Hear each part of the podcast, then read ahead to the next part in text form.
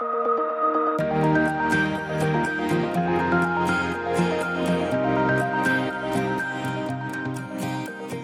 und herzlich willkommen zum zehnten Tag unserer 21 Tage des Gebets. Mein Name ist Eike und ich möchte mit euch heute über neue Visionen sprechen. In der Bibel lesen wir im ersten Buch Mose von Josef und wie dieser von Gott eine Vision bekommen hat. Gott hat ihm in sein Herz gelegt, dass sich irgendwann seine Familie vor ihm verbeugen wird. Ich möchte euch heute am Beispiel von Josef ein paar Ratschläge geben, wie ihr es schaffen könnt, eure Vision von Gott nicht nur zu entdecken, sondern sie auch zu verwirklichen. Zuallererst sehen wir in Josefs Leben, dass er von seinen Brüdern gehasst, in einen Brunnen geworfen und von dort in die Sklaverei verkauft worden ist. Ich will jetzt nicht sagen, dass du dich in die Sklaverei verkaufen lassen sollst, sondern wir müssen uns genau anschauen, wie Josef mit der Situation in diesem Brunnen umgegangen ist. Wir können in der Bibel lesen, dass Gott mit Josef war. Und lass uns die Worte Gott war mit Josef, damit es verständlicher wird, ändern in Josef lebte in einer Beziehung mit Gott. Durch seine Beziehung, die Josef zu Gott hatte, gelang es ihm, Ansehen bei dem Ägypter Potiphar zu erlangen. Josef versuchte sich nicht die Anerkennung von jemand anderem zu holen, sondern er blieb in einer festen Beziehung zu Gott und es kam ihm nur auf die Anerkennung von Gott an. Ich denke, das ist es, was wir tun sollten, wenn wir unsere Vision von Gott bekommen möchten, beziehungsweise diese erreichen wollen. Punkt 1 ist, stärke deine Beziehung zu Gott. Fokussiere dich in deinem täglichen Leben auf Gott. In Situationen, wo du manchmal denkst, was denkt diese Person gerade von mir, frage dich stattdessen, was würde Gott in dieser Situation von mir denken? Josef durfte durch sein Ansehen bei den Ägyptern im Haus von Potiphar leben.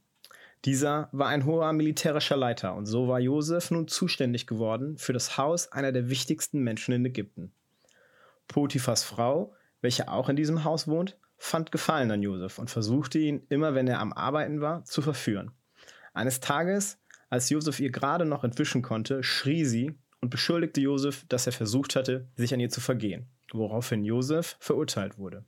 Manchmal haben wir Situationen in unserem Leben, wo wir uns fragen, Gott, wo bist du gerade? Du hast mir doch diese Vision gegeben. Wieso ist mein Dozent dann so ungnädig mit mir? Wieso ist der Stoff in der Uni so schwer? Und wieso ist mein Chef eigentlich so ein Vollidiot? Wieso muss ich durch diese ganzen Situationen gehen, die doch so schwer sind? Und ich glaube, dass Gott uns versucht, hier herauszufordern. Er will sehen, ob wir treu in den Sachen sein können, die er uns in diesem Moment anvertraut. Er will sehen, ob das große Ganze, das Wertvolle, was er für uns hat, ob wir damit sorgsam umgehen würden.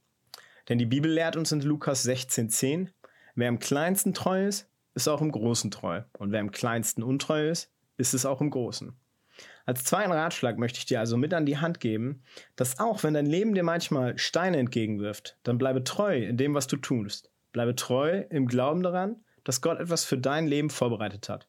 Bleibe treu in deiner Beziehung zu Gott. Bete weiter und bringe ihm weiter deinen Lobpreis. Doch das Leben von Josef ging noch weiter. Auch im Gefängnis wuchs Josef zu einer bekannten Person heran, da er in der Lage war, die Träume von den Gefangenen zu deuten.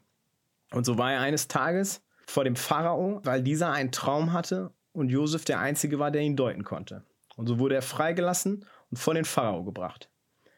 Und es waren nun mehr als 30 Jahre vergangen, als Josef seinen Traum hatte und seine Vision von Gott bekommen hatte. Doch anstelle seinem Traum aufzugeben, half er dem Pharao dabei, seinen Traum zu deuten, welcher auch bald darauf eintreten sollte. Ägypten hatte durch Josefs Hilfe nun genug Essen, um auch die umliegenden Ländereien zu versorgen.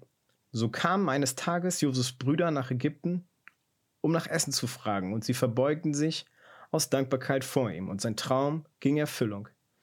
Als letzten Ratschlag, den wir anhand Josefs Leben sehen können, möchte ich euch dazu ermutigen, Helft auch anderen Leuten, ihre Träume und Visionen möglich zu machen. In der Bibel lesen wir, dass der Herr jeden für seine guten Taten belohnen wird und dass jeder Mensch erntet, was er gesehen hat. Anders kann man auch sagen, dass das, was du für andere Menschen möglich machst, wird Gott für dich möglich machen. Ich möchte euch ermutigen, andere bei ihren Träumen zu unterstützen. So wird Gott sich eurer Vision und eurer Berufung annehmen und euch nicht alleine lassen. Lasst uns also heute für eure Vision und eure Träume beten. Lasst uns dafür beten, dass Gott euch eine Berufung schenkt und dass ihr euer Potenzial entwickeln könnt, was Gott euch in die Wiege gelegt hat. Vielen Dank fürs Zuhören.